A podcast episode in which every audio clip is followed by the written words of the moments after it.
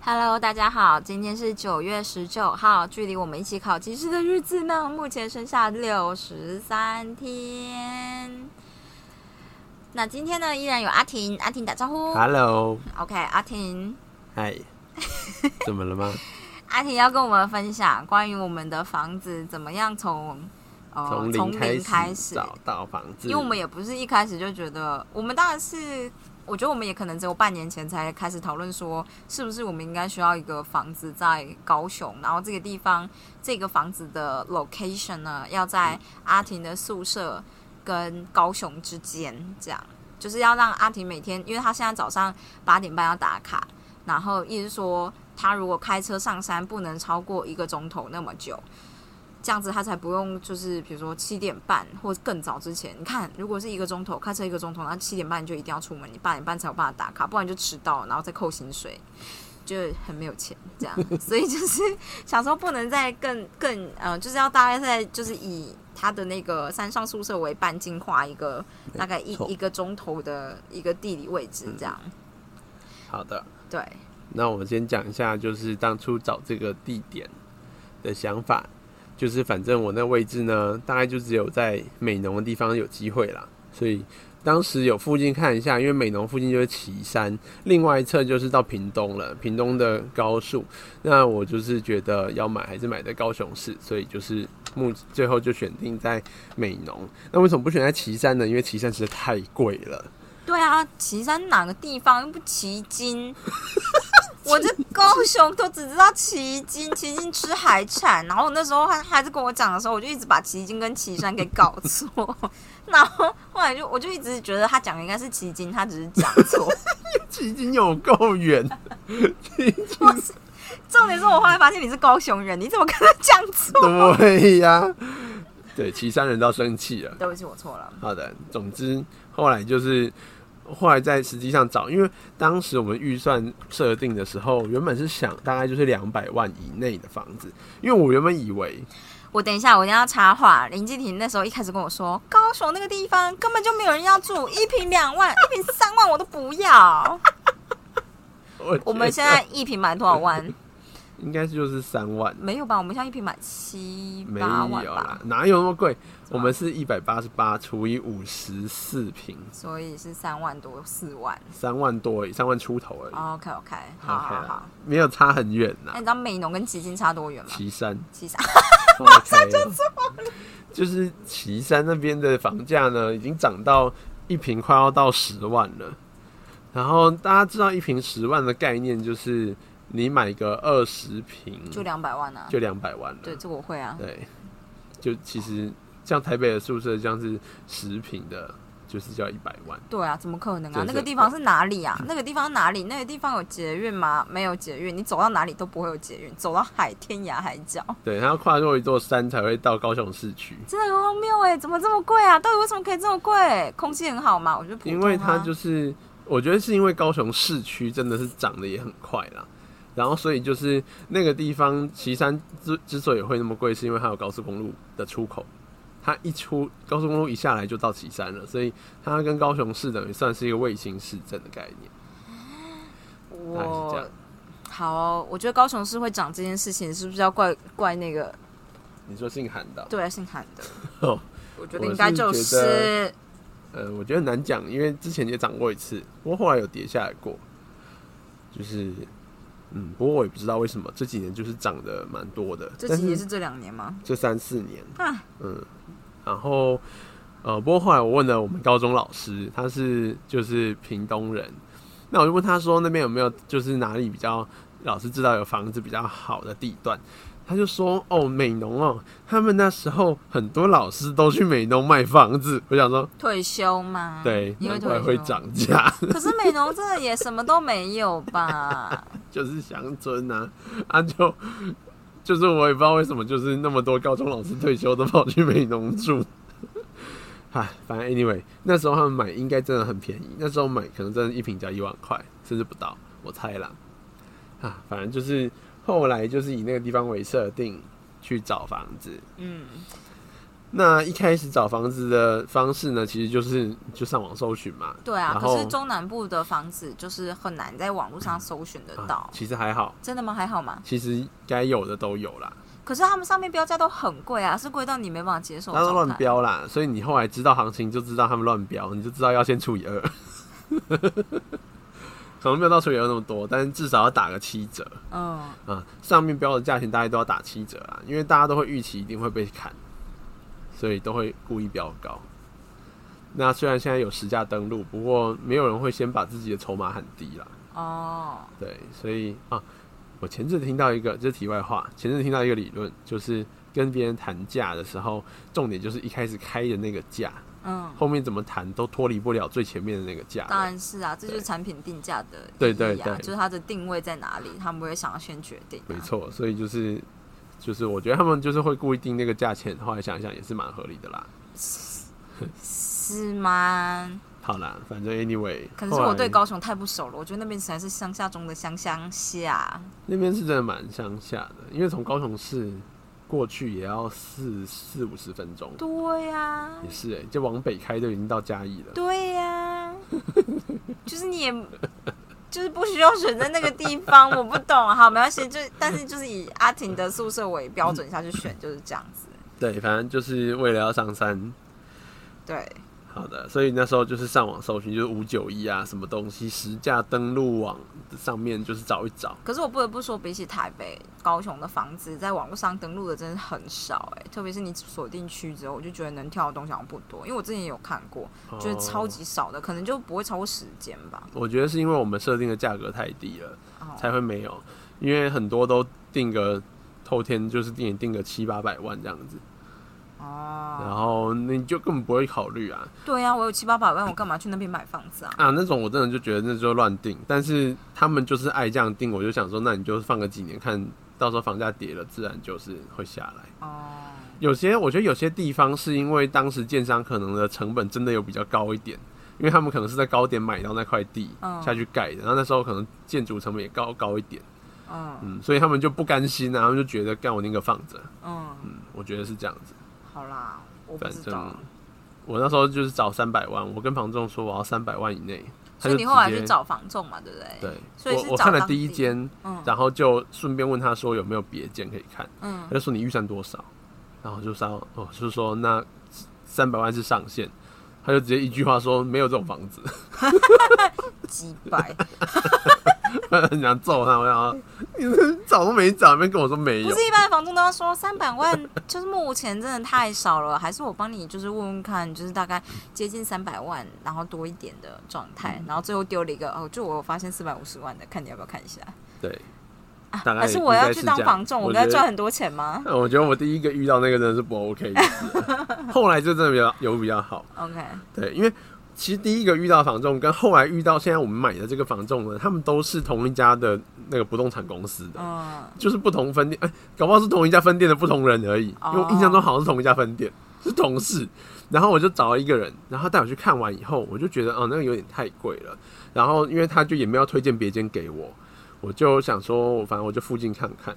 然后原本那一同一条街上面有另外一间要卖，然后开价开在两百五十万。然后我想说，哦，那应该可以，因为谈一谈，搞不好可以再更低一点，可能两百万上下。结果那间在我听说到两百五十万的当天晚上就被人家买走了。你那个听说都已经是决定好的听说，对对对，其实就是人家已经谈好价了嘛。啊，反正就是后来就是后来是我在看了另外一间，嗯，然后另外一间，因为我就觉得啊，那间也是价钱有点高，然后那个房仲就跟我讲说，哦，那如果这样子的话，你有没有要看别间？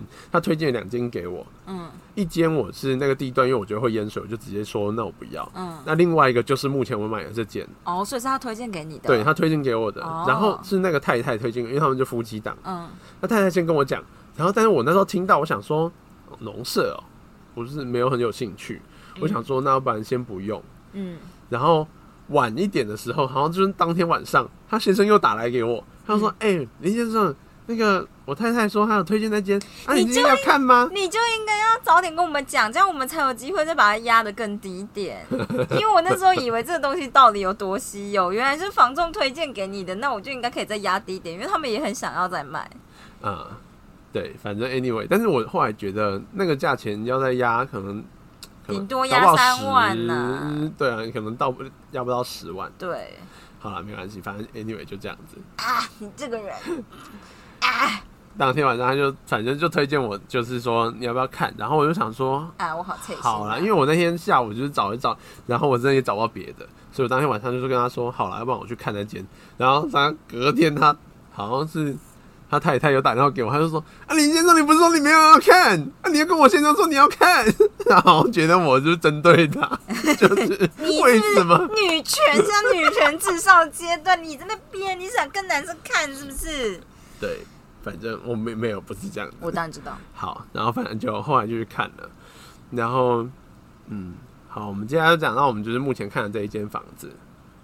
好，就是那间其实就是一个农地上面的农舍，哦，我们之所以想要就是 podcast 录这件呢，其实有个原因，是因为它并不像我们一般看房子，就是假设你在台北看的话，你看到的都是建建物建物建物就是正常的建地加建物。对，然后所以在买的过程中，假设你是农舍，就等于你很像是买一块地吗？也不是，就是以前农农舍的规定就是你百分之一十，百分之十，所以就是你有比如说十公顷里面，然后这样子我百分之十可能就一一亩啊，干我不知道亩跟就是顷怎么算，好像是一百，好没关系啊，反正就百分之一可以盖那个房子嘛，对不对？嗯但是因为百分之十啊，哦，百分之十讲错了，百分之十。然后可是因为大部分都是那种老人家有一整块地这样，然后可能他死了以后分财产，这些地就会被划分出来，然后大家也都觉得房子比田地更值钱，所以以前可能就是男生会继承大部分的田地，也许女生会拿房子，或者是反正就有可能有不同的情况发生这样子。那这样子的情况就是。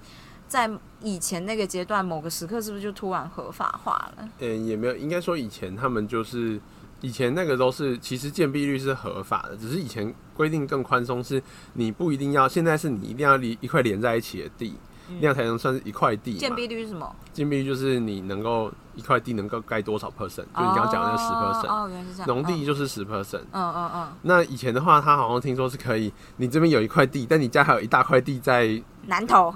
就是离很远的地方，可能不能那么远了，但是可能就在隔壁，对对对对对，隔壁另外一条路上面有另外一块很大的地，然后你就可以把两块合并一起算，所以这一块你就可以盖了，哦但你这块就可以盖到满满满，因为你是跟旁边那一大块地一起算的建地率。哦，我懂我懂。所以那时候我上网去问说，其实早期是可以这样搞，但是后来就是规定比较严格嘛，就不行了。就你的地跟你的农舍要连在一起。对对，然后只是当时就已经合法啦。那合法的，当时既然有合法，你有拿到证书，那就政府里当是不能拆这样子。嗯，对，所以就是后来，但是因为当时的农舍有另外一个很特别的地方是，不只是农舍啊，当时很多建案都没有规定你要去登记，嗯就是你盖了，你可以不用跟政府说我有盖。是要登记什么？登记我盖了房子。对对对，哦让政府有这这种房子是登记在案的。所以你是说我跟政府说我在这个农地上面盖了农舍这件事情要登记？对其实要。现在要，哦现在你盖东西，哎、应该说好像我们目前也没有强制要，嗯你可以不登记，嗯。其实你还是可以选。但是那一块就是在政府的记录里面，它就是农地。对，其实那一块跟那个建筑就等于是你只只有你知道，政府不知道这个东西，啊哈所以你其实对之后所有权会有问题。但是对于以前刚开始盖的时候，因为那时候也没有，可能也没有什么，没有那么严格吧？可能当时大家也没有什么概念，说为什么一定要登记。嗯嗯，然后所以很多地都摆着，就是建建起来以后，你也没有要去登记，因为登记有一个问题是，你如果有盖违建，你已经盖完违建了，才去跑去申请要登记，你就要那这时候。对啊，他就会来查，啊，你就要拆掉。嗯所以有些人就是到事后才想到登记，那也来不行啦。嗯对，所以就是那块地就是没有登记的，那个建物就是没有登记的，嗯，所以就是我们目前还要办那个登记的部分。所以就是建筑物第一次登记。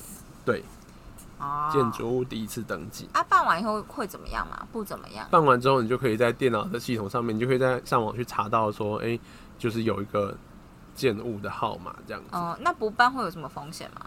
哦，不办的风险就是你要能够证明那一块那个建物是你的。那如果你是第一个盖的人，比较没有问题。嗯嗯就像是今天你有一块地，你自己盖一栋，然后你没有要申请，那比较没差。因为到时候如果政府来问你说，哎、这个建物是你的吗？嗯，那你总是拿得出一些证明，像是你的当地的水电费啊、缴嗯缴费收据啊，或者是你有缴税啊，或者是你当初建建造起来的时候，你有一些建造的证施工摄入实，对对对对对哦，这些东西都可以拿来证明。但是如果你是跟别人买的，嗯那你买的时候他没有付这些东西给你，嗯然后你之后在那边住了一阵子，突然政府有一天突然要跟你查说那栋房子到底是不是你的，嗯或者是原本卖你那个人他的子孙，哦，他跑来跟你说，哎、这栋房子是我爸的，哦，然后你这时候要怎么跟他凹说，你要怎么跟他谈说，哎、这个房子你确实有卖给我，因为当时如果你们的那个约买卖的时候并没有写这栋房子，因为你没有登记的话，哦，你在上面合约上面没有论上在合，约上面不会有，只有这块地。对，只有这块地，那你只到只买到地，没有买到建物，嗯，所以搞不好以后他子孙就来撸你说那块地那个建物没有卖给你，哦，只有卖给你地。对，那你就麻烦了，你要证明这件事很难，嗯。对，然后他们又当初建造的人又可以拿出一堆证据说我们当初都有合法的这些建物的证明，嗯，对，那你就根本就熬不回来。哦，所以就是因为我那时候在跟就是房仲交涉的时候就有在说，然后我爸就说你就是要小心那个，你要是买了这个房子之后，他的就是什么兄弟来跟你争这个上面的就是房子，我就想我听不懂，我不是买了房子吗？一个什么都没听懂的女儿。好，对，不过就是我们这次签约的时候，他就我就特别，他都有在上面特别写明嗯有包含建物，哦，只是建物它有些细节，一般备忘录那样的概念。诶、也不算，那算是正式的写了。嗯，但是只是它下面有一些细节，像是诶、到底诶平数多少啊，什么东西，他就直接一句话写说，因为还没做保存登记，所以要等申请完后再看那个测量图，嗯这样子就写一个备注的。哦，好复杂哦。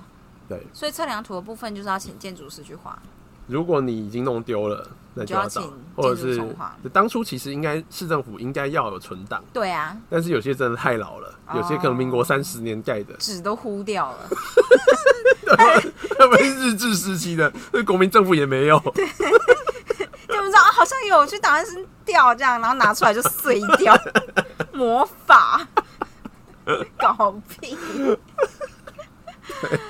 OK，原来是这样子。但是我那个应该还有了。所以我们的应该还有，对所以然后我们就不用请建筑师再画。OK，阿婷说她去调查一下，请建筑师画，好像要多少钱？三万，三万超级贵。建筑师哎、建筑师画什么图他好像是用每平方公尺多少钱下来算，但是啊？它的最低价低消是三万，太低劣了。那你要花到三万，好像要建一个一千平之类的，你就会差不多三万这 OK 样。OK，我懂了，我懂了，。所以大概都要三万了。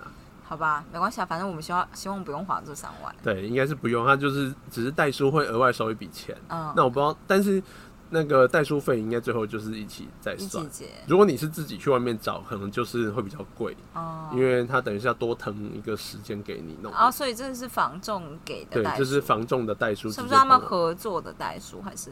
其实他们那一间一般有两种方式，有些是合作的，那那一间的话，他们好像原本就是代书事务所，哦，所以他们是原本是代书，他们原本是代书对，然后跟那个不动产做合那个什么加盟，哦，我知道，因为就是那个什么阿婷有说，就是中南部、中南部、南部高雄那边的房子，很多大家会托给代书卖，对对不对？就是不是真的是交给，就是不一定像我们想象的都是在房仲手上，反而有一些在代书手上这样。对对，我觉得就蛮好像是，特别的、啊，是不是因为代书懂了法律文件，所以就顺便帮你弄一弄，然后从中间砍一笔我觉中得？